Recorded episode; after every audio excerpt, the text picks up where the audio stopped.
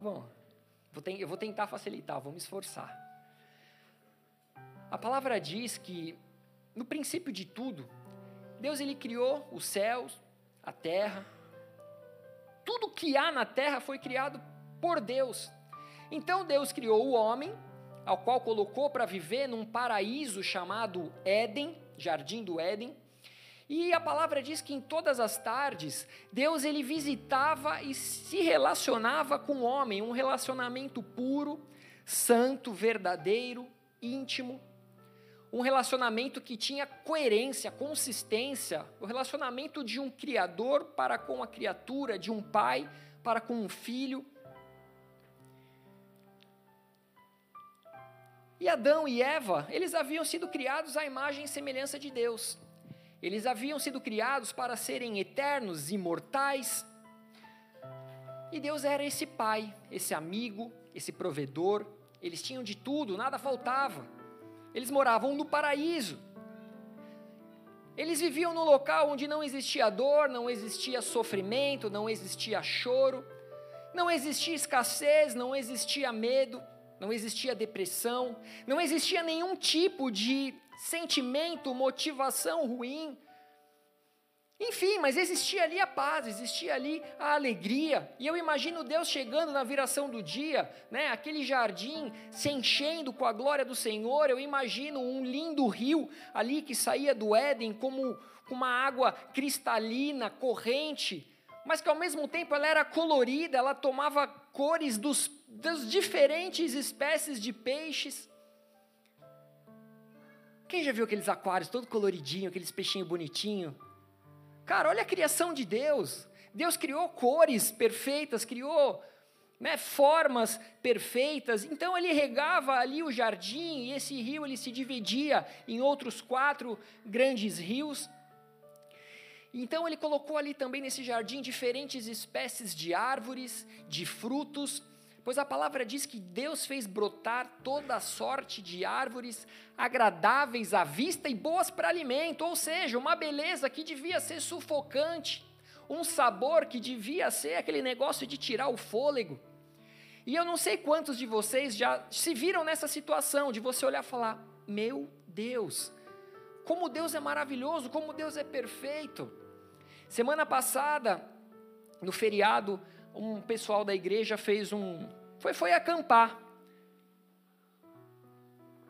Nós fomos para Donegal e chegou um momento que nós fomos para um local, eu não lembro o nome do local, mas nós chegamos naquele local, deixamos os, os carros um pouco distantes e começamos a subir carregando as barracas, né, a, as tranqueiras lá de quem acampa, né, fogãozinho blá blá blá. E quando eu cheguei naquele local, acho que eu subi com o Pablo, Pablo tá aí, a Mayumi não? Não vi eles hoje. Estão aqui. Foi com você que eu subi a primeira vez? Não. Acho que sim, não sei. Eu subi. Aí eu olhei para aquele lugar, no topo de um monte, e eu vi, né, ali as. Como é que chama ali? Aquelas muralhas? Os cliffs, de um lado, de outro, ali uma praia, de outro lado montanhas, as ovelhinhas ali no pasto aquele mar lindo.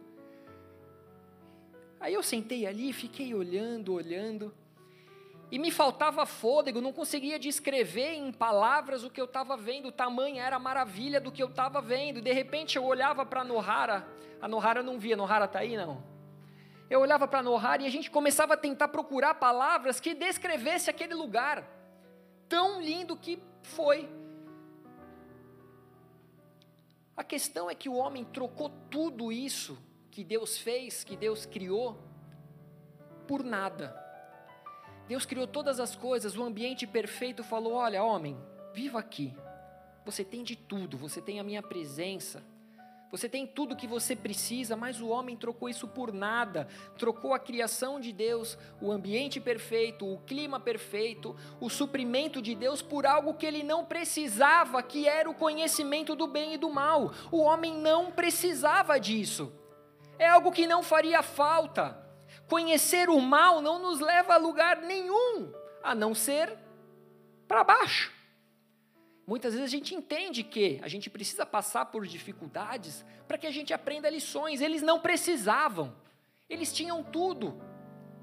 E se existe algo que não faz sentido, se existe algo que poderia ser entendido por ser incoerente, seria essa decisão de Adão e Eva, que abandonaram a perfeição de Deus em troca de um momento de aventura em troca de um momento de prazer por experimentar um fruto a qual eles não conheciam o sabor, mas eles tinham todos os outros, que eram bons às vistas, que eram bons ao paladar, tinha o tamanho perfeito da fome deles, que mesmo que não tivesse, eles poderiam comer o quanto eles quisessem de tudo.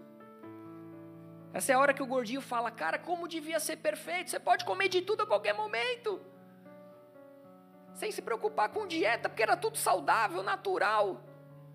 Não tinha nada ali industrializado, podia comer de tudo, só que eles trocaram isso por uma adrenalina. Um momento de adrenalina, onde a adrenalina foi às alturas, afinal, de tudo que havia no jardim, a única coisa que eles não deveriam tocar era no fruto da árvore do conhecimento do bem e do mal, porque certamente, de acordo com as palavras do Senhor, eles morreriam. Quem aqui já viveu um momento onde você entendeu bem claro de Deus que se você fizesse algo, ali seria o seu fim. Alguém já viveu isso? Houve um momento na minha vida, eu havia chegado na Irlanda há poucos dias. E eu ainda tinha uma prática de pecado que eu lutava com isso há muito tempo. Eu, eu era que nem aquele alcoólatra que passa um ano sem por um, uma gota de álcool na boca, mas depois de um ano ia lá e colocava uma gota de, de álcool na boca. Aí lutava dia após dia, passava seis meses, um ano e botava o pingo de água na, de álcool na boca. E um dia eu me vi nessa posição, vou colocar um pingo de álcool na boca. E o Senhor ele foi bem claro comigo. Eu te trouxe aqui por um propósito. Eu tenho um chamado para você. Só que hoje a tua decisão vai determinar os seus dias vindouros, vai determinar o que você vai viver no seu ministério, o que, que você quer para a sua vida. Qual é a sua decisão? Você quer comer do fruto do bem e do mal? Você quer trocar aquilo que eu desenhei para a sua história por um momento de adrenalina, por um momento de, de prazer, por um tempo de alegria? Ou você quer viver aquilo que eu tenho para você? E naquele dia eu decidi que eu nunca mais cairia naquele pecado. Por quê? Porque a voz de Deus ela foi simplesmente nítida, foi clara. E eu sei que eu não sou o único que, em algum momento, ouviu de maneira clara e limpa de que não deveríamos fazer algo. Só que muitas vezes a gente troca o tudo pelo nada. Muitas vezes a gente troca a perfeição por aquilo que é imperfeito, por aquilo que é quebrado, por aquilo que é sujo. E eu já disse isso para algumas pessoas, mas a palavra proibido parece que ela tem um efeito oposto dentro do homem. Eu não sei o que acontece com o homem que, quando ouve essa palavra, que não deve fazer algo, de que algo é proibido, ele se esforça para fazer. Alguém já viu isso? Não pise na grama. Aí o que está a galera? Mandando na grama. Não ultrapasse o portão. O que, que você vê? Cara pulando o portão.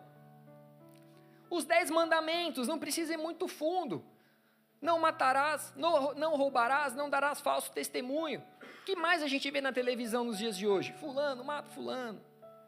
Fulano assalta banco, fulano não sei o quê. Se não deve fazer, e o Criador do mundo, o Criador do planeta, o dono de tudo falou não faça, por que, que a gente faz? Por que, que a gente quer ser mais esperto? Por que, que a gente acha que a gente vai conseguir encontrar um atalho e ser feliz no atalho contra a vontade do nosso Pai?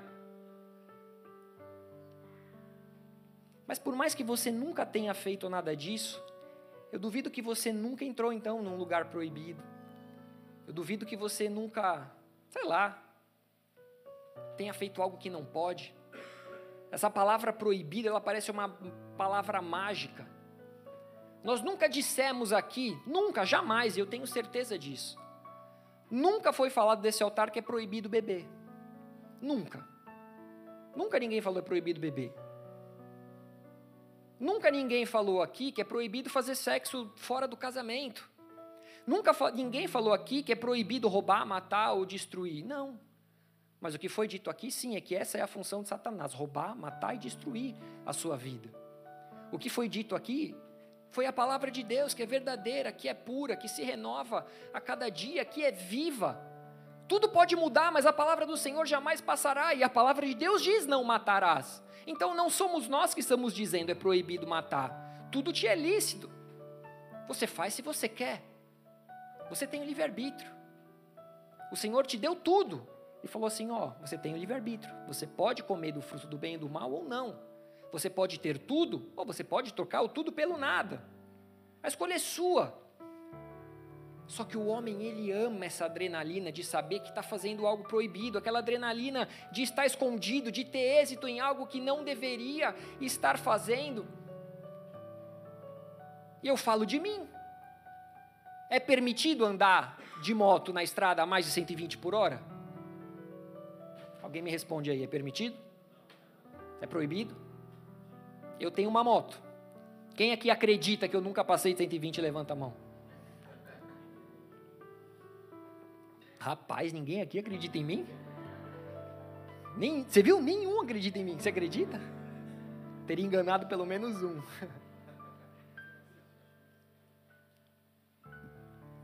Quando nós ouvimos essas palavras proibidas, a gente acaba por isso se envolvendo em situações absurdas, como o adultério, como a, a masturbação, os vícios e por aí vai.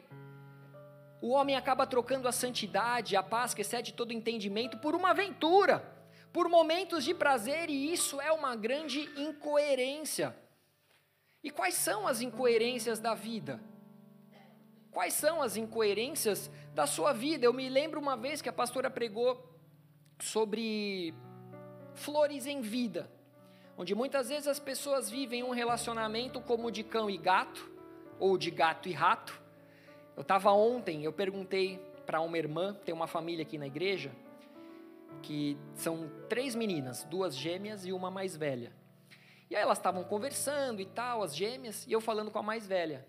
Eu perguntei, elas são sempre assim? Sempre unidas, sempre juntas, sempre brincando, sempre, sempre dando risada? Ela falou, são.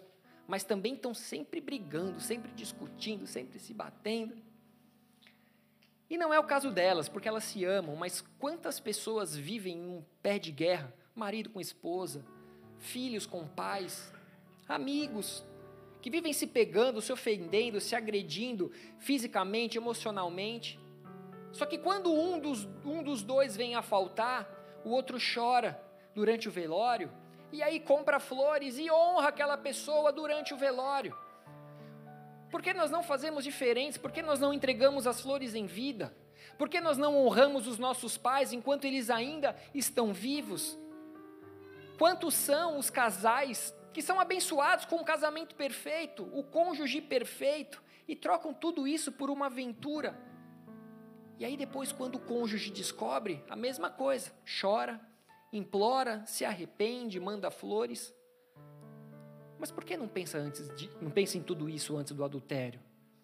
Por que não pensa em tudo isso antes de enganar aquela pessoa que mais te ama? Aquela pessoa a qual você confia tanto a ponto de dormir do lado dela. Eu não dormiria do lado de alguém que eu não confio. Não saberia se eu ia acordar depois. Não é, Will? Não é, Sérgio? O Sérgio olhou assim, que eu? Por quê? A Lorna é um amor. Por que, que a gente não pensa antes no pecado, no proibido, no imoral, no ilegal?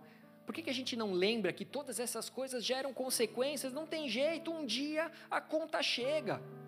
Não há nada que fique em oculto aos olhos do Senhor. O Senhor, ele é amor, mas o Senhor também ele é juízo, é justiça. Outra incoerência, quem aqui não sabe que substâncias como cigarro, né, eu falei do cigarro, o álcool, fazem mal à saúde. Faz mal para a saúde. Não estou falando aqui que você não, não pode ou não deve, eu não estou falando nada disso, amém? Se você fuma e não foi, não foi ainda constrangido pelo Espírito Santo a parar, não estou falando para você parar, nem estou falando que você é pecador e vai para o inferno, oh meu Deus, tem gente que faz. Não, estou falando nada. O que eu estou dizendo é, é incoerente. Algo que você sabe que faz mal para o teu pulmão, algo que você sabe que faz mal para a tua saúde, algo que você sabe que gera enormes consequências, inclusive, né, em, em muitos países, eu não sei se é muitos países, são em todos, são em alguns, é obrigatório no maço de cigarro vir ali uma foto cabulosa mostrando a consequência do cigarro. Alguém já viu isso? No Brasil eu sei que é obrigado. Cara, vem umas fotos cabulosas e fala, mano, eu estou fumando isso mesmo? É, é esse o futuro que eu quero para mim? Não é incoerente? Mas a pessoa e faz aquela pose. Se tiver alguém que fuma aí, ó, isso é incoerente.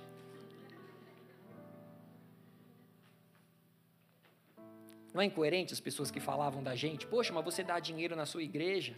Aí você pensa, cara, você dá dinheiro para o cigarro que te faz mal. A igreja pelo menos está tentando fazer o bem por aí, né? Mas por que, que nós trocamos os alimentos dados por Deus, as frutas, as, as verduras, os legumes, por tanta coisa industrializada?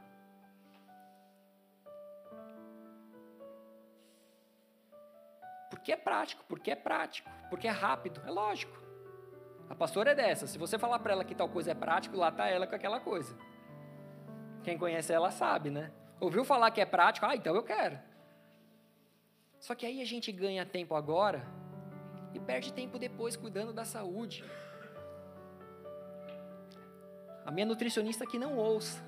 Espero que ela esteja ali meio cochilando agora, que ela está ali. Mas eu como umas bobeiras aí, cara sabendo que estou fazendo coisa errada. Quantas são as famílias que estão destruídas por causa dos vícios dos jogos, do cigarro, do adultério, pela ganância? Não foi uma nem duas pessoas que me ligaram, meu marido a minha esposa não consegue se livrar do vício. Eu não aguento mais, é a minha última palavra. Eu quero me separar. Pessoas que querem conquistar o mundo e acabam perdendo a sua própria casa, isso não faz sentido. A palavra diz que não adianta o homem querer ganhar o mundo e acabar perdendo a sua alma, acabar perdendo a sua casa, a sua família. Incoerências da vida é um filho matar os pais, ou seja, a pessoa decide acabar com a vida daqueles que o deram a vida. Não faz sentido nenhum. Quem não lembra aquele caso da, da Susana não vou saber falar o nome dela. Stoffen. Ó, a galera lembra. Quem não, nunca ouviu falar nesse nome? Deixa eu ver, levanta a mão. Ah, não vem dar pagar de novinho, não, hein, meu? Ah, pagar de novinho. Tem cabelo branco, tô brincando. Mas, enfim, foi um caso que essa menina, ela arquitetou a morte dos pais porque não aprovavam o relacionamento dela com o cravinho. Ah, o nome do cara era Daniel Cravinhos. Pô, pastor, que memória boa. Boa nada, fui pesquisar lá no Google, senão não saberia. Memória é ruim. Olha o tamanho da incoerência, você decidir tirar a vida daquele que te deu a oportunidade da vida. É claro que Deus é que nos dá a oportunidade da vida, mas foram os pais que cuidaram, que alimentaram, que educaram. Uma grande incoerência na Bíblia, Davi. Davi, ele amava Saul, ele servia Saul, ele o via como um pai, ele servia fielmente. Mas aquele que deveria, aquele que deveria ser o rei, que cuidaria do povo, um homem inseguro e invejoso, ele passou a perseguir aquele que mais o queria bem, talvez o seu soldado mais leal, um homem vitorioso, um homem que, que tinha a mão de Deus sobre ele. Nós precisamos viver uma vida coerente com o Evangelho. Nós precisamos viver uma vida coerente com a palavra de Cristo, uma vida equilibrada, assim como eu disse no início, o próprio Deus, o Espírito Santo da verdade, o dono de todo o conhecimento, ele habita em nós. Não tem como eu dizer que eu sou cheio do Espírito Santo se eu sou aquele que, que tenta arquitetar a morte dos meus pais. Pô, pastor, está sendo extremista, mas também não tem como eu dizer que eu sou cheio do Espírito Santo se eu vivo em adultério? E é impressionante como o número de, de situações surgem o tempo todo, de pessoas que deveriam estar vivendo A e estão vivendo B. pessoas que deveriam estar a favor da lei e estão contra a lei, e por aí vai, não preciso entrar nisso.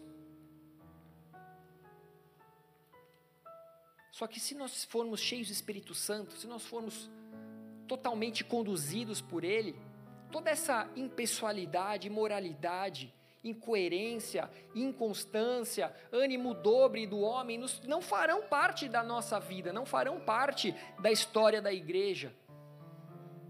Nós não podemos ser como Adão e Eva, que tinham de tudo, que tinham a presença do Pai e trocaram tudo por nada. Quem lembra daquele programa? Fechava os olhos, não vou lembrar o nome do programa. Aí colocava lá uma bicicleta. Ah, você quer bicicleta? Sim. Aí vinha depois com um negócio nada a ver. Você quer trocar a bicicleta por tal coisa? Não. Quem lembra disso?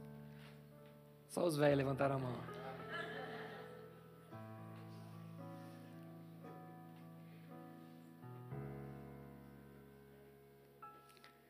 Nós podemos receber em nós o Espírito Santo. Essa é uma promessa de Jesus. O próprio Deus habitando em mim, o próprio Deus habitando em você. Jesus Cristo, o Verbo que se fez carne, aquele que habita em nós através da palavra da verdade, tudo isso significa a esperança da glória. Olha o que Paulo diz a respeito da sua missão e do ministério do Evangelho. Se eu não me engano, eu não anotei, eu não sei se eu mandei. Eu acho que é 1 Colossenses 1, 26. Ministério que estiver oculto dos séculos e das gerações, agora todavia se manifestou aos seus santos, ao quais Deus quis dar a conhecer qual seja a riqueza da glória deste ministério entre os gentios, isto é, Cristo em vós, a esperança da glória, o qual nós anunciamos, advertindo a todo homem e ensinando a todo homem em toda a sabedoria, a fim de que apresentemos todo homem perfeito em Cristo. Se nós quisermos andar de maneira coerente e equilibrada, nós precisamos buscar em Deus, o Espírito Santo, essa sabedoria que vem do alto. Nós, como carne, sendo aqueles que conhecem o mal, sozinho nós não vamos conseguir, mas quando eu busco do alto o Espírito Santo e essa sabedoria que vem de Deus, isso é possível. Tiago 1, 5 a 8 diz: Se, porém, algum de vós necessita de sabedoria, peça a Deus, que a todos dá liberalmente, e nada lhes impropera, e ser-lhe-á concedida. Peça, porém, com fé em nada duvidando, pois o que duvida é semelhante à onda do mar, impelida e agitada pelo vento. Não suponha esse homem que alcançará do Senhor alguma coisa, homem de ânimo dobre, inconstante em todos os seus caminhos. Ou seja, nós podemos buscar sabedoria em Deus, ou podemos duvidar e agir como homens de ânimo dobre, que é atraído por direções opostas. Quem você quer ser? Uma pessoa constante, coerente, cheia da sabedoria de Deus, ou uma pessoa incoerente, inconstante, de ânimo dobre, que um dia vai para A, outro dia vai para B, que um dia está aqui, outro dia está aqui. É claro que nós passamos por mudanças, é claro que nós passamos dificuldades, mas nada pode inabalar a sua fé. Nós ouvimos aqui que nós temos que ser inabaláveis, inabaláveis na sua fé inabalável na sua confiança em Deus, sua fidelidade, ela não pode ser dividida. E devido a essa inconstância, incoerência, falta de sinceridade, essa pessoa de ânimo dobre vacila entre a crença e a descrença. Algumas vezes achando, ah, não, Deus vai me ajudar, eu vou. Mas outras vezes ela simplesmente não crê e desiste da esperança em Deus, desiste da vida, pede pela morte. Uma pessoa assim é inconstante em todos os seus caminhos, em todas as suas áreas da vida, porém, a falta de constância no exercício da fé revela o caráter de um homem de ânimo dobre. Independente do que você viva, Deus ele continua sendo Deus. Independente do que você sofra, Deus continua sendo Deus. Deus foi na vida de Jó, Deus foi na vida de José, Deus foi na vida de Davi, Deus foi na vida de Jeremias. E Ele é na minha e na sua. Independente do sofrimento, o sofrimento ele nunca é em vão. O sofrimento ele sempre gera um, um, um, testemunho, ele sempre gera uma pessoa mais forte, uma pessoa aprovada. E conforme eu meditava nessas coisas, nessa palavra, foi bastante claro para mim uma pessoa, uma situação que para mim descreve perfeitamente. Eu estou tentando isso que eu estou tentando ministrar hoje. Eu não sei se o Felipe começou a entender, mas eu estou me esforçando para isso. Começou a entender, Felipe? Sim. Mas algo que, que descreve esse ânimo dobre, essa incoerência. Abra a tua Bíblia lá em Jonas.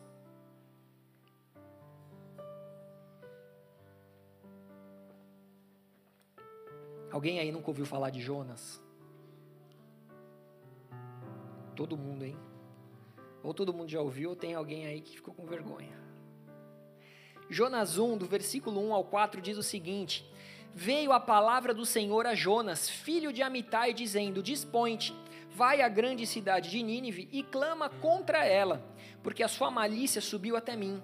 Jonas se dispôs, mas para, mas para fugir da presença do Senhor para Tarsis e tendo descido a Jope, achou um navio que ia para Tarsis. Pagou, pois, a sua passagem e embarcou nele, para ir com eles para Tarsis, para longe da presença do Senhor. Mas o Senhor lançou sobre o mar um forte vento, e fez-se no mar uma grande tempestade, e o navio estava a ponto de se pedaçar. Igreja, nós estamos falando aqui de um profeta. Um profeta. Não é qualquer homem. Eu estou falando de um profeta, um homem escolhido por Deus para levar a palavra de Deus a uma nação, uma palavra de arrependimento. Pô, pastor, mas como você tem certeza que ele é um profeta? Porque a palavra do Senhor veio a ele. A palavra do Senhor veio a ele, afinal, né, o, o, no Antigo Testamento, não era como hoje, a qual o Espírito Santo habitava em todos mas o Senhor ele se comunicava com algumas pessoas, muitas vezes com uma pessoa em todo Israel. E era assim que ele se comunicava com o povo, através dos seus profetas. Então ele chamou o seu profeta e disse: Olha, vá até esse lugar e pregue isso, isso e isso.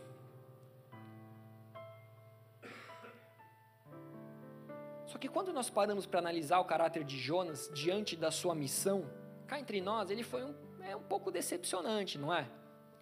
Quem aqui, ao falar com uma pessoa que ama, pensa na pessoa que você mais ama, e aí você pega essa pessoa que você mais ama e fala assim: Meu, tem uma missão para você, faz isso, isso, isso. É algo que é bom, é algo que vai trazer vida, é algo que vai trazer libertação, é algo que vai trazer salvação. E de repente você descobre que a pessoa que você mais ama, quando você mandou ir para Nínive, foi para Tarsis, local totalmente oposto.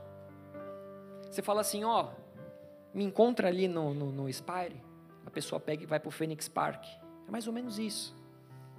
Ela fugiu, Jonas fugiu da presença de Deus. A questão é que muitas vezes o homem se intitula como apóstolo, como profeta, como mestre, como pastor, como evangelista, como líder, como sacerdote, mas onde está a coerência e a constância que deveria estar em nós através do Espírito Santo? Quantas vezes nós fugimos das nossas obrigações, dos nossos deveres? Jonas havia tido um encontro real com a glória de Deus, eu não saberia dizer a forma a qual o Senhor havia falado com Jonas, se de maneira audível, se através de sonho, mas a questão é que a palavra de Deus veio a Jonas. Talvez muitos de vocês, todos os dias nas suas orações, falem: Senhor, eu quero ouvir a Sua voz. Senhor, eu quero te ver, Senhor, eu quero te tocar. Talvez hajam pessoas aqui que há anos têm feito essa oração. E você pensa que essa pessoa que ouviu a voz de Deus, ela simplesmente ignorou.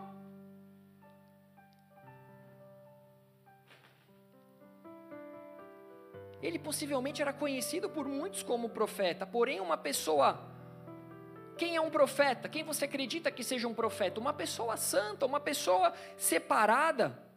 Uma pessoa que, ao ouvir a voz de Deus, ela manifesta um desejo imediato de obedecer à vontade de Deus. Uma pessoa santa, ela não pensa duas vezes quando ela recebe um chamado de Deus, ela, simples, ela simplesmente fala: Amém. Eu vou, eu faço, conta comigo. porque ele reconhece quem é o próprio Deus, ele é um com o Pai, assim como Jesus era um com o Pai. Quando nós buscamos, nos santificamos, Quando nós recebemos o Espírito Santo, quando nós permanecemos nele, ele permanece em nós, nós nos tornamos um com o Pai. Então, quando eu ouço a voz do Senhor, tudo que eu quero é me alegrar em poder obedecer e saber que eu estou fazendo aquilo que o Senhor quer que eu faça. Uma coisa que eu repito aqui muitas vezes, quando me perguntam sobre a Irlanda. Ah, pastor, o que você acha da Irlanda? Eu sou suspeito para falar. Porque para mim a Irlanda é o melhor lugar do planeta porque eu tenho a convicção de que Deus me trouxe para cá, é o lugar que Ele me quer. Então não adianta eu tentar flertar com, com a Itália, não adianta eu tentar flertar com a, Ita, com, com a Espanha, com Portugal. Ah, mas lá na, lá na, na, na, Austrália o clima é perfeito, ah, no, no Canadá é isso, ah, nos Estados Unidos não sei o que, não adianta, Deus me trouxe para cá. E nenhum lugar que eu for desse planeta, eu vou me sentir no centro da vontade de Deus, como eu me sinto aqui.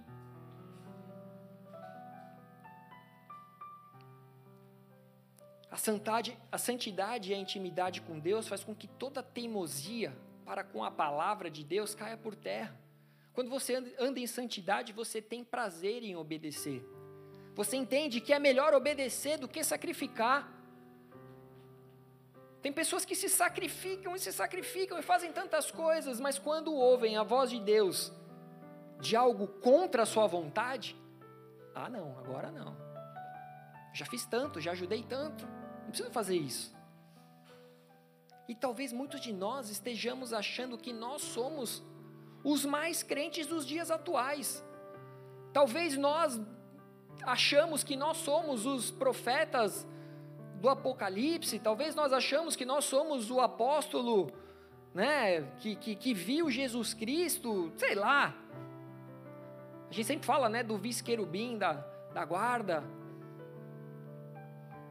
Talvez nós achamos que nós somos o máximo, porém, quando nós ouvimos a palavra de Deus, ela não vai de acordo com o que nós gostaríamos de ouvir, ou gostaríamos de ter que falar como profetas, nós acabamos de maneira incoerente deixando de fazer a vontade de Deus. Isso se chama rebeldia. Quando eu deixo de obedecer a Deus, eu estou sendo rebelde. Quando Deus me manda para Spire e eu vou para o Phoenix Park, eu estou sendo rebelde. Eu estou decidindo tomar um rumo oposto à vontade de Deus, eu estou decidindo demonstrar a Ele o quão ainda eu sou dominado pelo ânimo dobre, o quanto eu sou infiel e incoerente com aquilo que o Senhor criou e colocou nas minhas mãos. Ou seja, esse se, seja esse o, o, o, qual, qual, que é o seu jardim do Éden, qual é o local que Deus te plantou, qual é o local que Ele está dizendo, permaneça aqui, porque esse é o lugar perfeito e agradável para você, mas que de alguma maneira você está tentando abrir mão por um prazer momentâneo.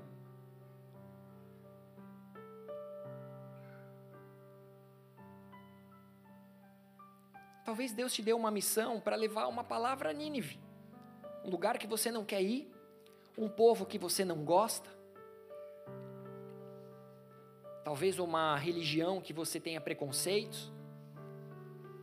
Não sei quem veio uma vez falar para mim: ah, não, porque Deus me chamou como missionário, mandou ir para tal lugar. Era um, lugar top de viver, né?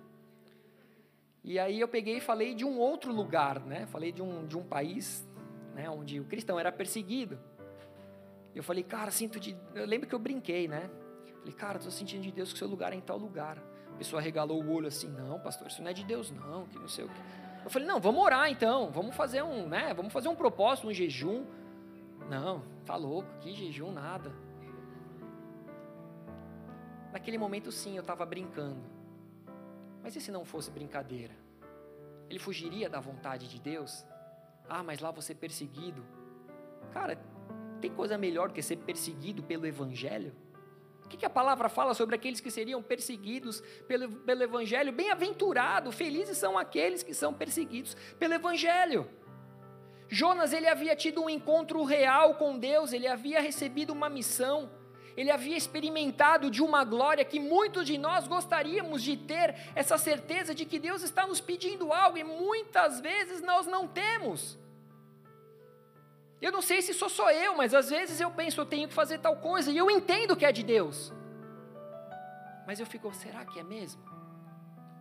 Será que é mesmo?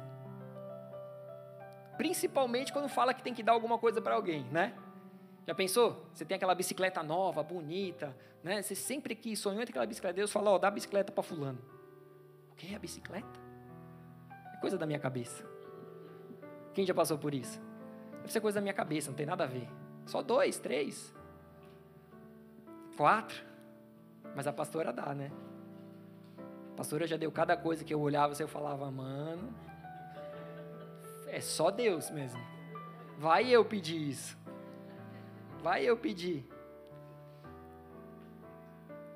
Mas a questão é que quando a gente tem um encontro real e verdadeiro com Deus, nós devemos nos colocar em nossos, nosso lugar de filho.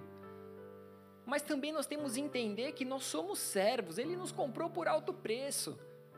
Um servo não simplesmente um servo que serve em troca de alimento, mas um servo como o servo de, da orelha furada, que decide servir ao seu Senhor por toda uma vida.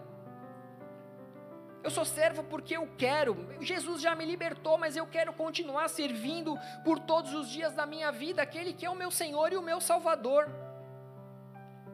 Eu reconheço a minha posição de pecador, eu reconheço a minha posição de homem falho, muitas vezes hipócrita, ao mesmo tempo que tentamos mostrar uma aparência de profeta, de super-homem de Deus. Quantas pessoas vivendo de aparência? O problema é que esse era o problema da igreja de Laodiceia, lá no livro de Apocalipse 3,17. Pois dizes: Estou rico e abastado, e não preciso de coisa alguma e aí olha que Jesus continua dizendo: E nem sabes que tu és infeliz, sim, miserável, pobre, cego e nu. Às vezes a gente pensa que a gente está abafando, porque a gente canta bem, porque a gente prega bem, porque a gente é um bom funcionário, porque isso, porque aquilo. E Deus está falando, cara, pega leve. Talvez você nem saiba, mas você é um infeliz, miserável, pobre, cego e nu. E se não for a minha presença na sua vida, você está lascado. Se você não se arrepender, se você não se voltar para mim,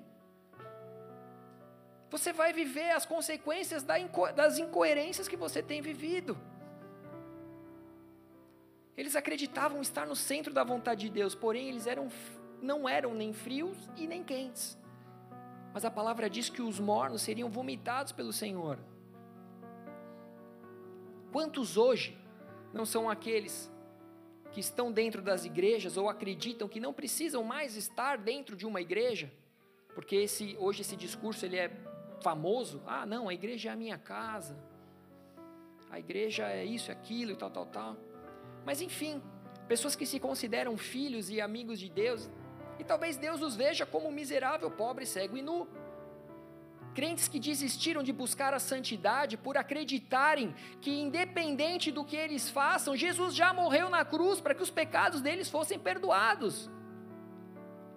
É uma graça absoluta que não tem fim, eu posso fazer o que eu quiser, na hora que eu quiser. Jesus já morreu na cruz, já pagou pelos meus pecados. Só que essas pessoas estão se colocando em um, um, uma posição de juízes, crentes que vivem uma vida buscando justificativa para justificar os seus pecados. E aí o crente chega no líder, líder, quero fazer sexo com a minha namorada. E aí o líder, com todo amor, com toda paciência, abre a Bíblia, fala e mostra e ministra. Aí o que, ele faz? Ele vai lá e busca né, no YouTube um pastor que diz que pode fazer sexo com a namorada. Ele fala: Você é só um líder, esse é pastor. Vou fazer sexo com a namorada. Tá tudo certo. O fulano lá falou que pode. Aí o dia que o, que o cara vai ligar para o líder de madrugada chorando, ah, minha namorada me largou. Dá vontade de falar assim, liga agora para o pastor lá que falou que podia fazer isso aí. Mas o que, que o líder faz? Não, vem cá. Ele abraça, ele cuida, ele ouve. Mas igreja, eu falo tudo isso não como acusador ou como aqueles fariseus que, segundo Jesus, eles falavam algo que não viviam. Colocavam fardos pesados e difíceis de carregar sobre o ombro dos homens, entretanto, eles mesmos, com, com um dedo, eles não conseguiam mover aqueles fardos. Eu não quero pôr nas costas de você algo que eu também não que eu também não faça e eu me reconheço aqui como pecador, como incoerente em muitas situações. E eu entendo que essa palavra, ela vem e ela corta para os dois lados, ela corta aí, ela corta aqui.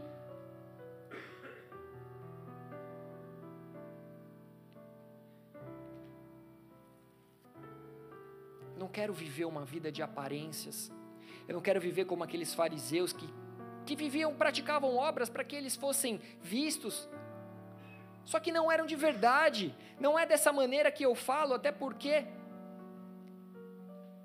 antes de falar tudo isso, antes de escrever tudo isso, eu fiquei pensando em quantas vezes e quantas coisas eu fiz e faço. O quanto eu, muitas vezes,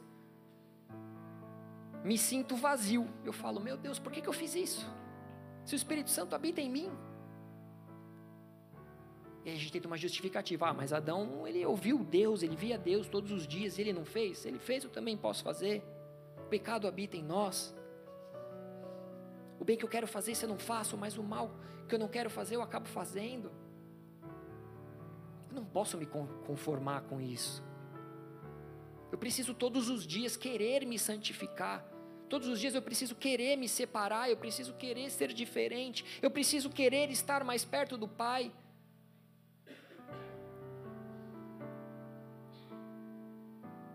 Só que voltando para Jonas, nós vamos encontrar neles, já falamos, né, mas vamos encontrar neles mais algumas incoerências. E que o Senhor fale ao nosso coração para que nós não venhamos a agir como Jonas agiu.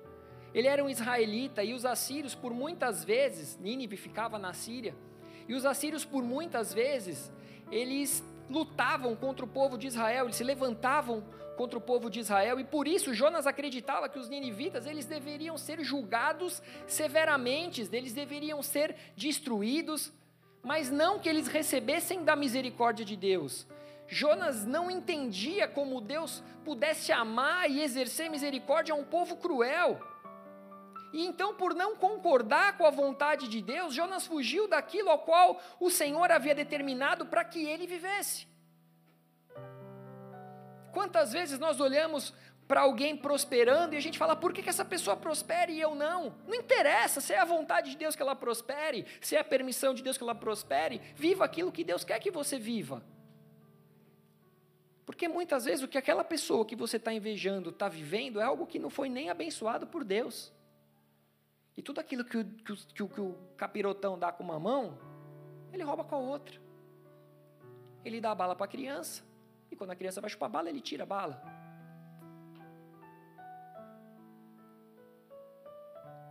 Mas Jonas se achou naquele momento maior do que a vontade de Deus. E mesmo sendo um profeta de Deus, ele se tornou incoerente, fugindo para Tarsis, lado oposto. Quantos de nós não somos preconceituosos em relação a povos, raças, religiões, mesmo sabendo que o Senhor nos pede para amar toda criatura, para amar o nosso próximo como a nós mesmos e aprendendo com Jesus que o próximo de um judeu ali era um samaritano, exatamente um povo distinto que se odiava. Quem aqui trabalha com polonês? Levanta a mão. Quem trabalha com romeno? Quem trabalha com indiano? Quem trabalha com chinês? Quem trabalha com. Deixa eu lembrar.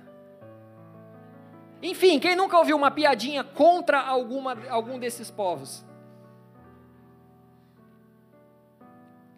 As pessoas generalizam povos por causa de meia dúzia.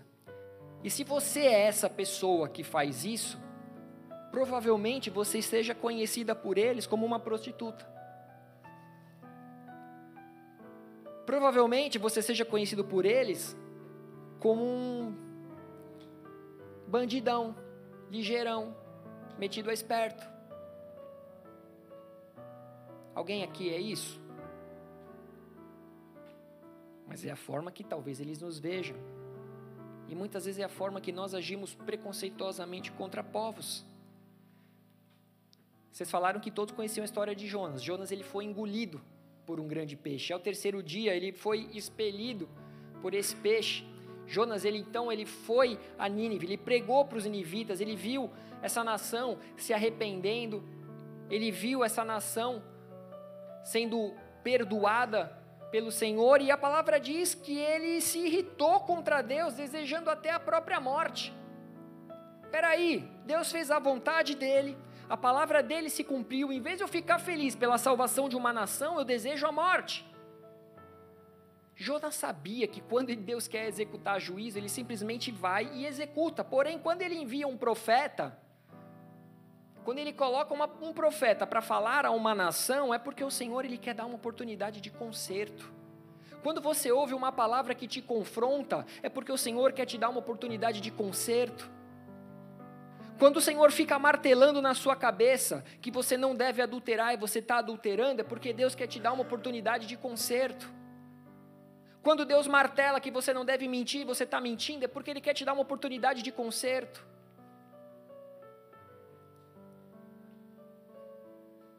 Mas muitas vezes, sabe o que a gente ouve?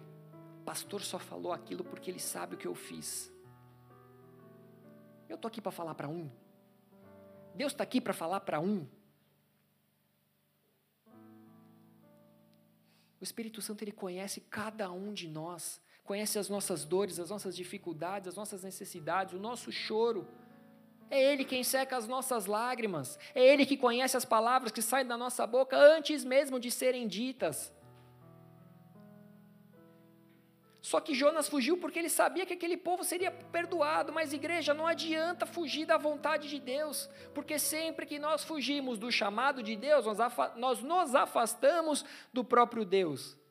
Como Jesus disse: se não permanecer na Sua palavra, Ele também não permanece em nós.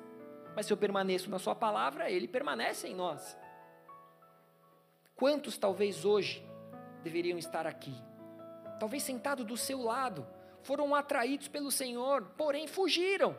Sabe-se lá onde está agora, talvez saiu de casa, estava caminhando para cá. Já aconteceu isso com alguém? Você foi para a igreja, mas você estava meio assim, vou, não vou, vou, não vou, no meio do caminho você desistiu, foi na casa de alguém. Talvez era a oportunidade dessa pessoa de um, um alinhamento com Deus, um conselho, um direcionamento. Só que agora eles estão em lugares opostos. E talvez o que eles precisavam ouvir é exatamente o que está sendo dito. Quantos aqui talvez tenham um chamado, um dom e estão se escondendo porque acreditam que a sua vontade é maior do que a vontade de Deus? Igreja, não vou me aprofundar muito na história, mas Jonas ele foi lançado ao mar após uma grande tempestade. A questão é que assim como Jonas, muitas vezes nós mesmos que atraímos a tempestade para a nossa vida. Essa tempestade só veio porque Jonas fugiu de Deus. E muitas vezes nós sabemos que nós passaremos por desertos, nós sabemos que nós passaremos por tempestades, nós sabemos que quando nós estamos firmados na rocha que é Jesus Cristo, nós sabemos que a tempestade virá, você pode dar uma chacoalhada, mas você vai permanecer. Mas quantas vezes nós atraímos a tempestade? Quantas vezes nós caminhamos em direção ao deserto? Quantas vezes nós vivemos as dificuldades porque nós estamos fugindo do chamado de Deus? Toda atitude incoerente atrai uma consequência, assim como a coerência nos traz a paz. Jonas ele confessou para aqueles marinheiros ali naquele navio que ele era o culpado da tempestade. Olha que incoerente, aquele que era o profeta aquele que era o homem de Deus, aquele que deveria ser luz dentro daquele navio e boca de Deus para o povo, era exatamente o mesmo que estava traindo a tempestade para todos eles. Era aquele que estava traindo o pânico, que estava gerando grande consequência para todos os tripulantes do navio. O que, que adianta, às vezes, essas pessoas que frequentam a igreja, que são religiosas, que, que, que, que como os fariseus, que davam grandes ofertas, mas que distanciavam o povo de Deus, que tornavam o evangelho pesado, a palavra de Deus pesada. Ou seja, essa é uma lição para todo homem de Deus que desobedece a palavra do Pai. Essa é uma lição para todo aquele que acredita que quanto mais conhece a Bíblia, mais cristão é. Você não é mais cristão quanto mais você conhece a Bíblia. Você é mais cristão quanto mais você fala como Jesus, quanto mais você anda como Jesus, quanto mais você serve como Jesus. Quando você usa o mesmo timbre de voz, quando você perdoa da mesma maneira, quando você ama na mesma intensidade, é isso que te faz um cristão. O homem de Deus fugindo do seu propósito, principalmente o ferido, o arredio, ele é cheio de si mesmo e é o que mais causa problema por onde passa. Só que quando Jonas ele confessa, que era culpa dele, aquela tempestade, porque ele estava fugindo então do seu Deus, olha, olha o que acontece. Jonas 1, do 14 ao 16.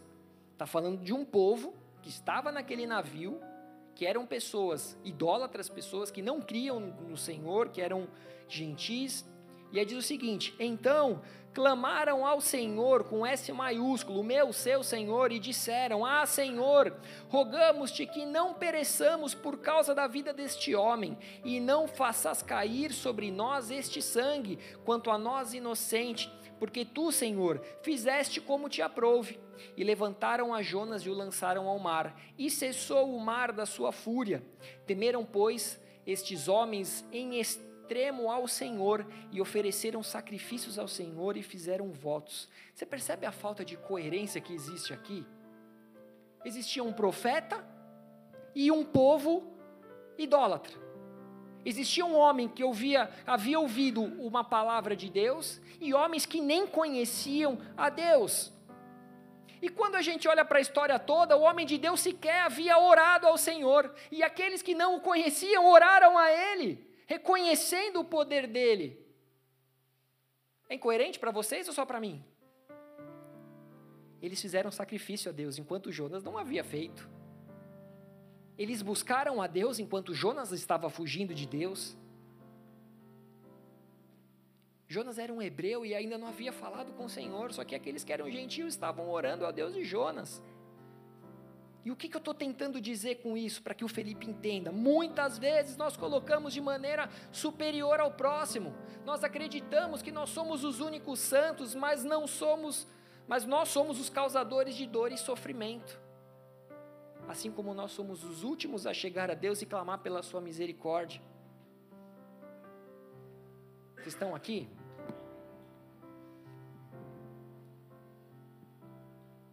E aí o que, que nós fazemos? De alguma forma nós apresentamos a Deus, mas no nosso interior a gente começa a entender o quão distante deles nós estamos. Jonas ele reconheceu a misericórdia de Deus enquanto ele estava no ventre do grande peixe.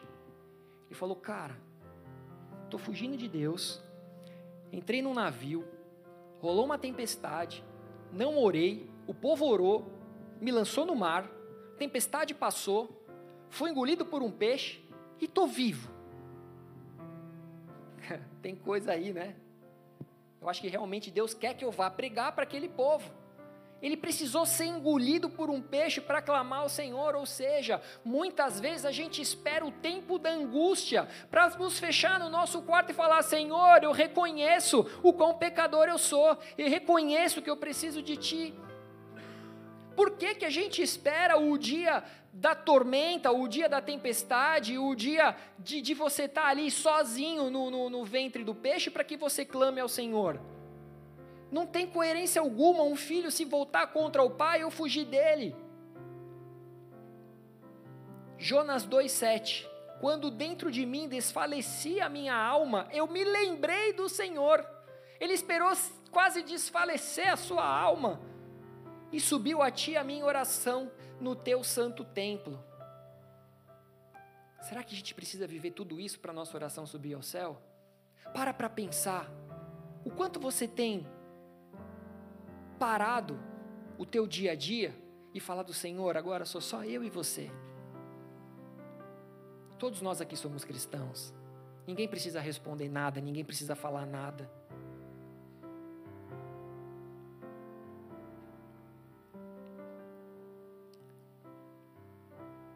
Quantos aqui têm parado para reconhecer que só, que só Ele é Deus?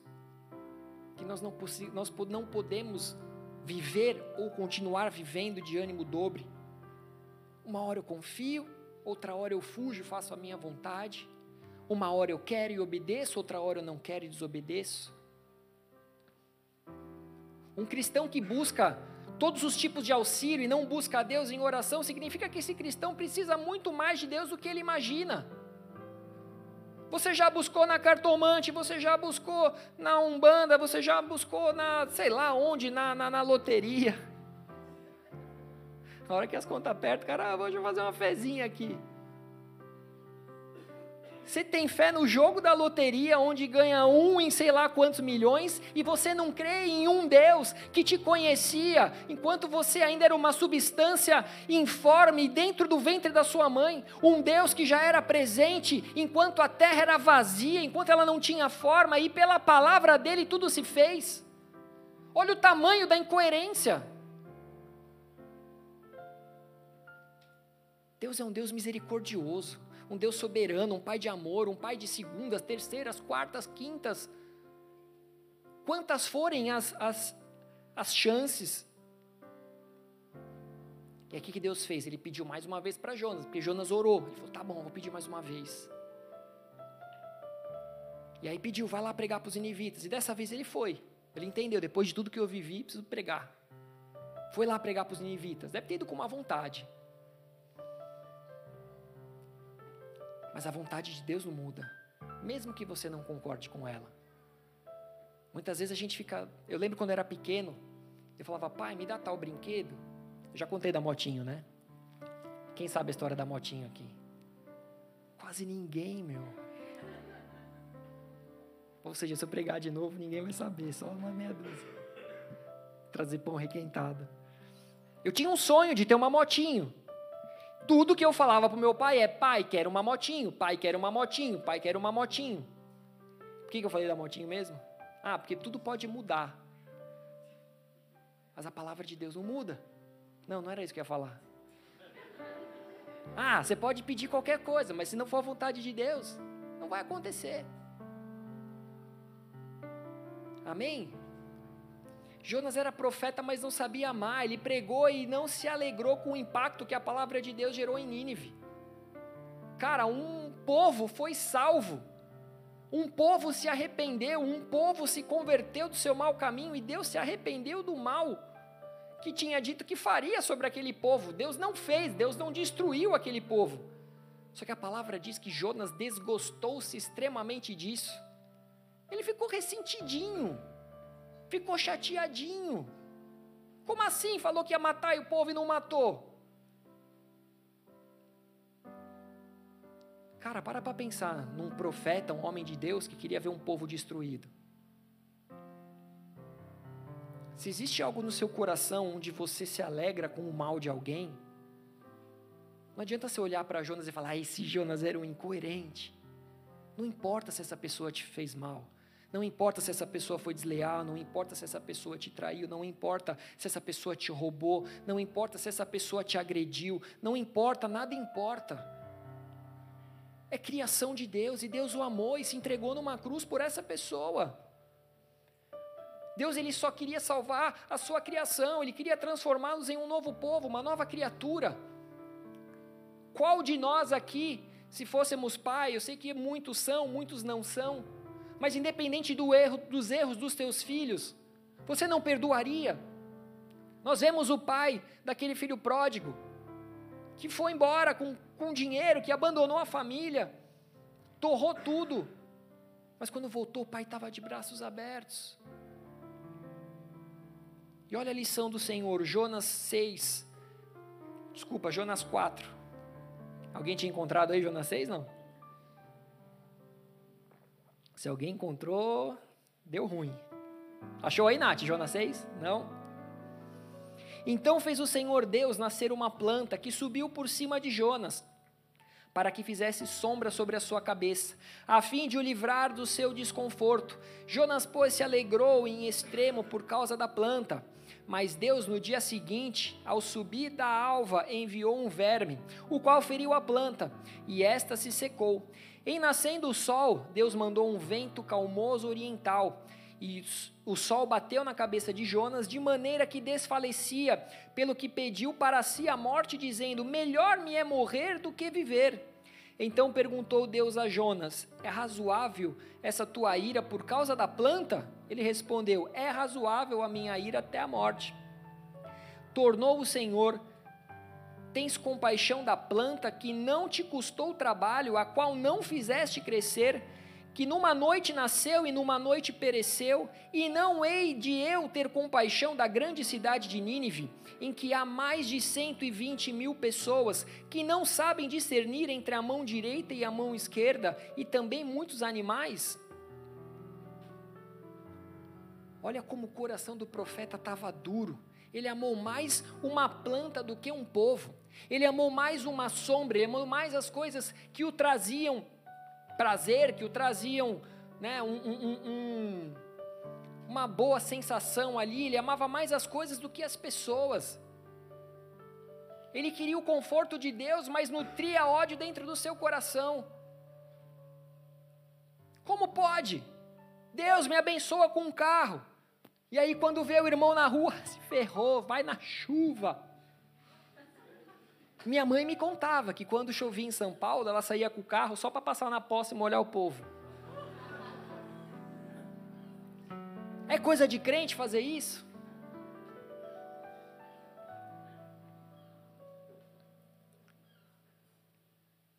Só que não amaria Deus o homem, obra da sua criação? Onde está o seu coração hoje? Qual tem sido a coerência ou incoerência da sua vida? Onde você tem colocado seu coração? Onde você tem juntado o seu tesouro? Onde você tem depositado a tua fé? Onde você tem derramado as suas lágrimas?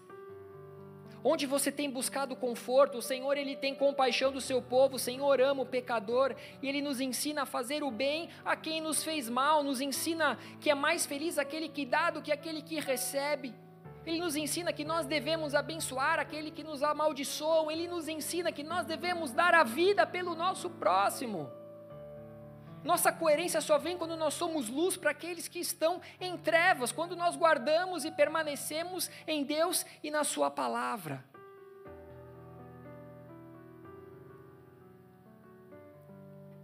Muitas são as histórias de incoerência. Poderia falar de várias. Talvez uma que todos possam pensar em Judas Iscariotes, um cara de total incoerência. Um cara que andava com Jesus, se assentava e comia da mesa com Jesus, presenciou milagres de Jesus, se alimentou dos pães e dos peixes que foram multiplicados por Jesus de maneira sobrenatural, milagrosa. Ele tinha confiança de Jesus, ele era aquele que administrava os recursos que eles recebiam para o ministério deles. Judas havia presenciado mortos sendo ressuscitado, mas um dia Judas decidiu uma decisão totalmente incoerente. Ele decidiu trocar o tudo, ele decidiu trocar a, a, a, o, o próprio Deus ali que estava do lado dele por algumas 30 moedinhas de prata. As 30 moedinhas de prata não tinham valor nenhum naquela época, era o valor de um escravo. Judas vendeu Jesus pelo valor de um escravo. Ele se vendeu por isso, por um prato de lentilha, assim como fez Esaú. Judas tinha o Filho de Deus ao seu lado, o Deus encarnado andando ao seu lado, fluindo em autoridade, fluindo em poder, aquele que falava, aquele que. Cara, Jesus era o cara, eu queria ter Jesus aqui do nosso lado aprender com ele, ficar como Maria, sentadinha nos pés dele. Só que Judas decidiu negociar Jesus pelo preço de um escravo. E o que, que ele fez com o valor que ele recebeu ao denunciar Jesus? Nada. Ele só traiu para dentro de si o remorso e depois ele foi se matar. Esse foi o fim da troca dele. Quantos de nós não temos trocado tudo pelo nada? Quanto de nós não temos nos vendido por tão pouco? Quanto de nós não temos recebido alegrias e prazeres momentâneos em troca daquele que é o tudo da nossa vida? A palavra diz em João 3,16 que Deus amou tanto o mundo que Ele deu o seu Filho unigênito para que todo aquele que nele crê não pereça, mas tenha vida eterna. Ele deu tudo e o que, que nós estamos devolvendo a Ele? Feche os seus olhos, abaixe a sua cabeça.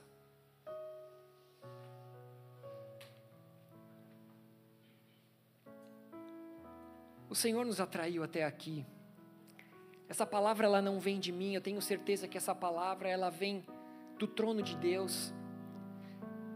Eu sei que essa palavra, ao mesmo tempo que nos confronta, é uma palavra que engrandece o nosso Senhor, um Deus criador, um Deus que é misericordioso, um Pai que ama,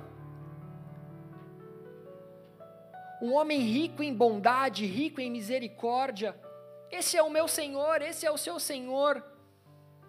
Mas quantos de nós não o temos trocado por coisas tão pequenas, por coisas tão simples? Quantos de nós não temos trocado o nosso tudo, o nosso Senhor, por um momento de adrenalina elevada? Pelas paixões desse mundo, pelo adultério, pela luxúria, pela ganância, por ídolos feitos, criados pela mão de homens que não falam, não ouvem. Quantos de nós temos trocado o Senhor Jesus por coisas, por prazeres? O Senhor ele nos chama a, a, a, vivermos na presença dEle, a vivermos a vontade dEle, a darmos flores em vida. Ele nos chama a amarmos e honrarmos os nossos pais, o nosso cônjuge, os nossos filhos, os nossos amigos no dia de hoje. O Senhor ele espera que nós amemos o nosso próprio, o nosso próximo, independente da cultura, independente da raça, da religião, independente da classe social. Eu sei que esse mundo não é o paraíso e esse mundo está bem longe de ser o paraíso. Esse mundo está longe de ser como o jardim do Éden. Com certeza existe um lugar melhor do que esse. Há um lugar a qual eu tenho certeza que nós fazemos parte, nós somos peregrinos dessa terra, nós não somos daqui. Nós estamos aqui de passagem. Nós pertencemos a um lugar onde não há morte, não há dor, não há pranto um lugar onde não existe inveja, onde não existe a rivalidade, não existe a competição, não existe doenças, mas existe amor, existe alegria. O Senhor ele nos levará para esse lugar, ele virá nos buscar, ele enxugará as nossas lágrimas, tirará de nós toda a dor, toda a tristeza. Mas para isso nós precisamos viver uma vida coerente, nós precisamos viver uma vida em busca da santidade. Nós precisamos viver uma vida de um adorador. Nós precisamos viver a essência do amor de Cristo, nós precisamos aprender a perdoar. Porque nós somos os primeiros que precisaram e que precisam todos os dias do perdão do Senhor. Nós precisamos aprender a viver prosseguindo para o alvo, sem desviar nem para a direita nem para a esquerda.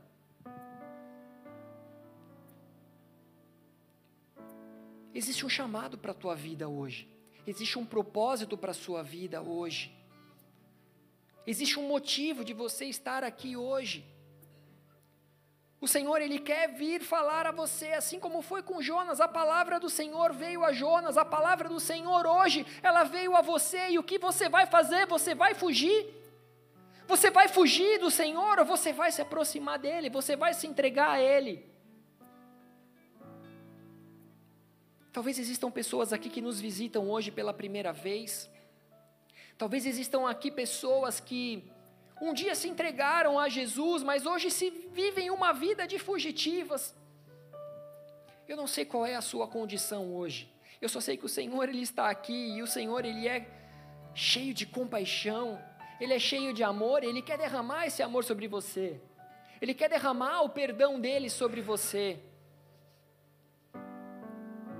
Mas eu quero falar com aqueles que não vão fugir, eu quero falar com aqueles que se permitirão ser atraídos por Ele e correrão em direção aos braços dEle.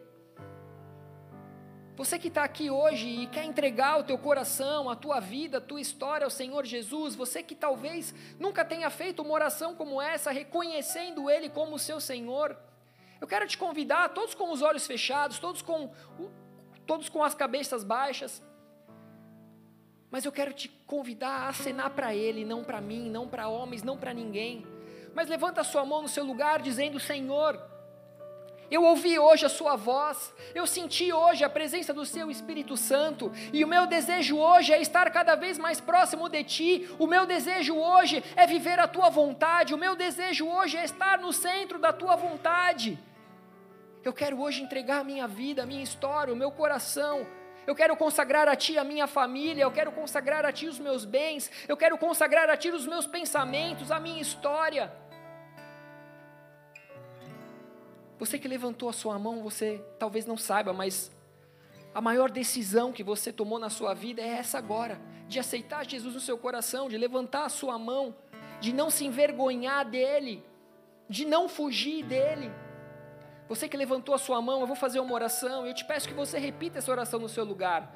Senhor Jesus, Senhor Jesus, eu ouvi hoje a sua palavra. eu ouvi hoje a sua palavra. E diferente de Jonas, E diferente de Jonas, eu não serei incoerente. eu não serei incoerente. Eu aceito hoje a tua palavra. Eu aceito hoje a tua palavra. Eu aceito hoje o teu perdão. Eu aceito hoje o teu perdão. Eu aceito hoje o teu amor. Eu aceito hoje o teu amor. E eu declaro que eu quero correr para os teus braços. E eu declaro que eu quero correr para os seus braços. Perdoa os meus pecados. Perdoa os meus pecados. Escreve meu nome no livro da vida. Escreve meu nome no livro da vida. Porque eu declaro hoje Porque eu declaro hoje que eu reconheço que o Senhor Jesus, que eu reconheço que o Senhor Jesus, o Filho de Deus, o Filho de Deus, aquele que veio como, como um homem, aquele que veio como um homem, que foi crucificado injustamente, que foi crucificado injustamente, que morreu naquela cruz, mas ao terceiro dia ressuscitou. que morreu naquela cruz, mas ao terceiro dia ressuscitou. Eu creio que tu estás assentados à destra do Pai. Eu, que, eu creio que tu estás assentado à destra do Pai. E eu confesso nessa noite E eu confesso nessa que noite tu és o meu Senhor e Salvador, que tu és o meu Senhor e Salvador, único e suficiente. único suficiente. Eu entrego minha vida a ti, E eu entrego a minha vida a ti. em nome de Em Jesus. nome de Jesus. Fica de pé no seu lugar, vamos adorar a Deus. Vamos exaltar aquele que é poderoso. Vamos declarar aquele que é o Criador de todas as coisas, o quão nós o amamos, o quão nós precisamos dele. Vamos declarar o quanto nós queremos estar na presença dele, que nós não seremos mais fugitivos da vontade de Deus, nós não seremos mais fugitivos daquilo que nos confronta.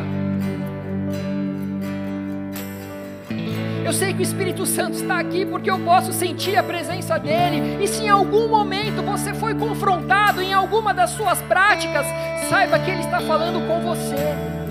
Não fuja. Não fuja, assim como eu dei um dia, um, eu dei aqui um exemplo de um dia que eu ouvi de maneira nítida, real, e eu não fugi, e eu posso dizer que eu tenho colhido frutos dessa minha decisão. Tome a sua decisão hoje. Tome a sua decisão hoje. Que você comece a marchar em direção a Nínive, que você comece a marchar em direção ao seu chamado, que você comece a marchar em direção ao seu propósito. Não importa a dificuldade, não importa o que você pensa, não importa se você concorda, simplesmente siga a voz do Senhor, simplesmente siga a palavra de Deus. Assim como eu dei um, um testemunho positivo de um momento de obediência.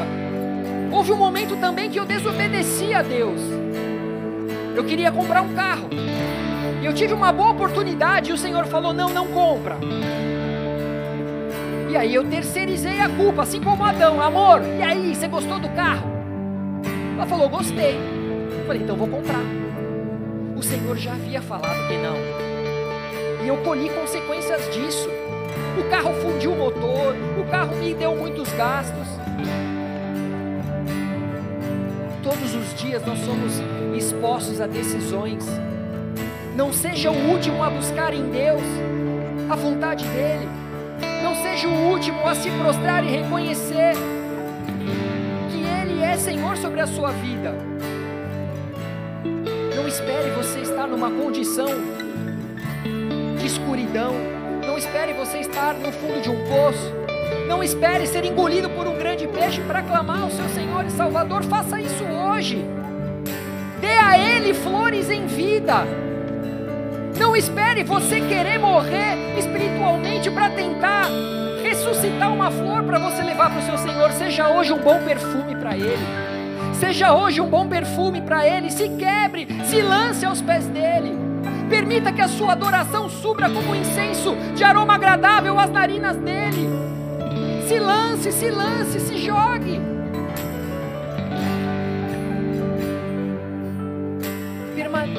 Faça com que toda a tua incredulidade venha se romper nessa noite. Deixa de viver de ânimo dobre, onde um dia você confia, outro dia não confia. Santo está aqui, ele está rompendo barreiras. Ele está rompendo barreiras, ele está quebrando, quebrando cadeias. Se lance a Ele, entregue a Ele uma adoração coerente, uma adoração em espírito e em verdade, porque chegará o tempo que os verdadeiros adoradores adorarão em espírito e em verdade. Seja você esse adorador. Seja você esse adorador, seja você aquele a qual o Pai espera. O tempo é chegado, o tempo é hoje, seja você esse adorador.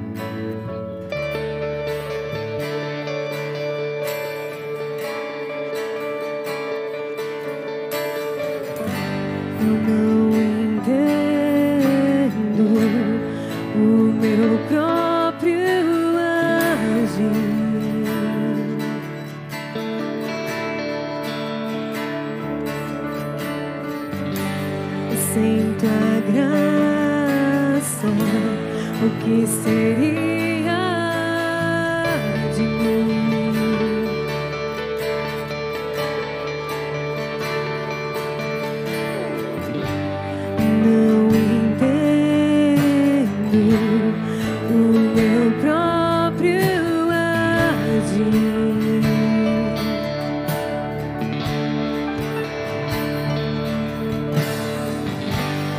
sem tua graça, o que seria de mim?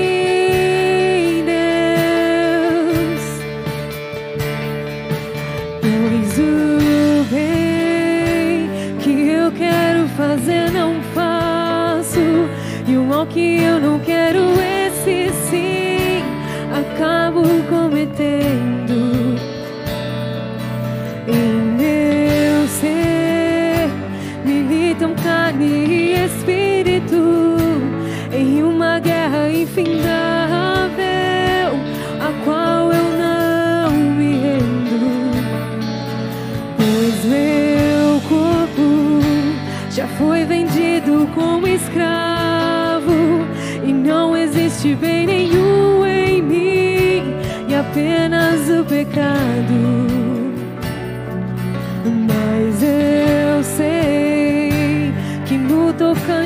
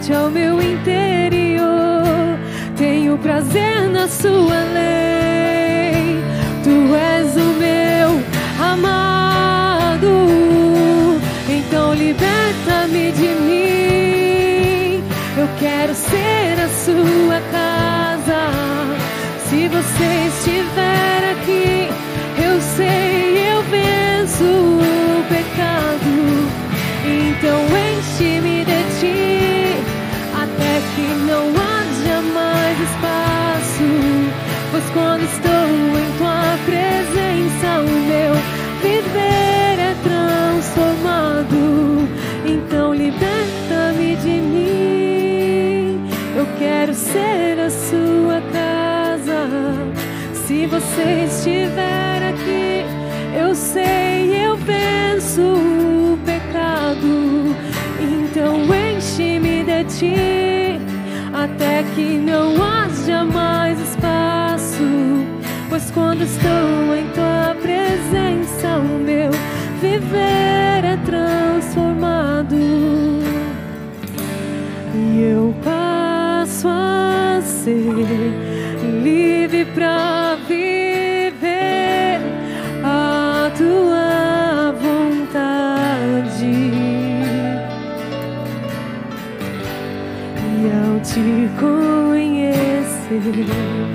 todo meu ser se enche de bondade e eu passo a ser, e eu passo a ser livre para viver a tua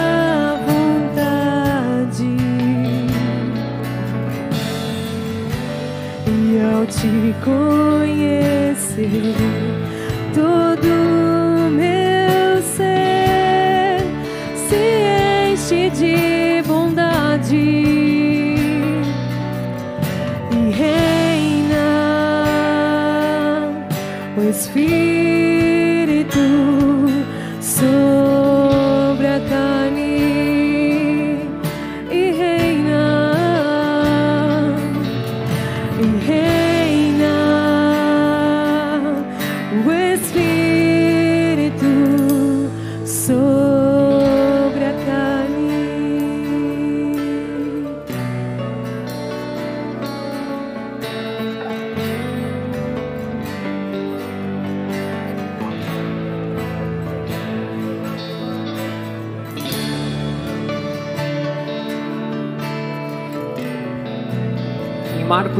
14, Jesus disse que todos escandalizariam, porque a palavra diz: ferirei o pastor e as ovelhas ficarão dispersas. Mas depois da minha ressurreição, irei adiante de vós para Galiléia. Então Pedro disse para ele: Ainda que todos se escandalizem, eu jamais. Então Jesus disse: Em verdade te digo que hoje, nesta noite, antes que duas vezes cante o galo, tu, negarás três vezes. Mas ele insistia com veemência: Ainda que me seja necessário morrer contigo, de nenhum modo te negarei. Assim disseram todos.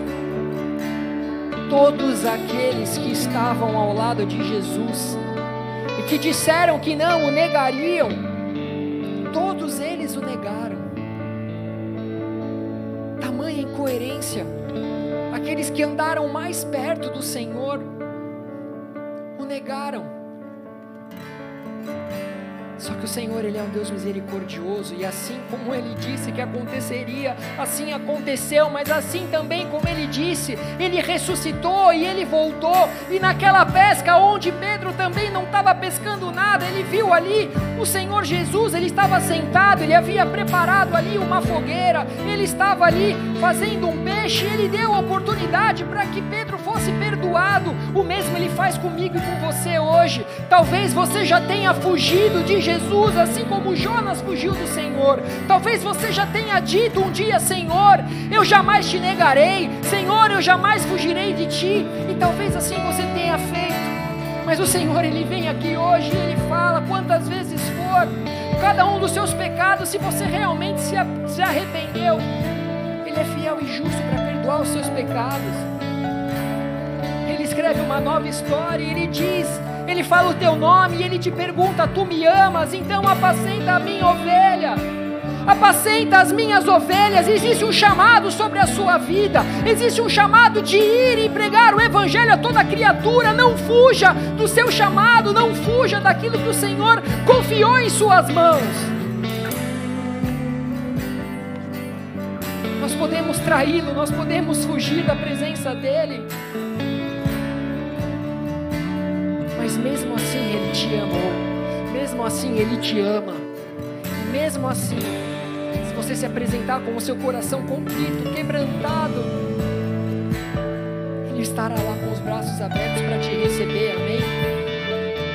Você que, que levantou a sua mão, você que fez essa oração junto comigo, Vão ter pessoas na saída da igreja com um tablet nas mãos, ela vai tentar chamar a tua atenção. Eu quero te pedir para que você não vá embora antes de dar o seu nome, o seu telefone, nos dê uma oportunidade de te chamar para as nossas comunhões, de te convidar para as nossas reuniões. Ninguém vai ficar te enchendo o saco, amém? Ninguém vai invadir a sua privacidade. Nós só queremos ter a oportunidade e o privilégio de participar dessa caminhada que você começou no dia de hoje. Nós queremos andar do seu lado, nós queremos te apoiar, te servir. Amém? Então não vá embora sem dar o seu contato. Dá a mão para o irmão que está do seu lado, vamos finalizar como um só.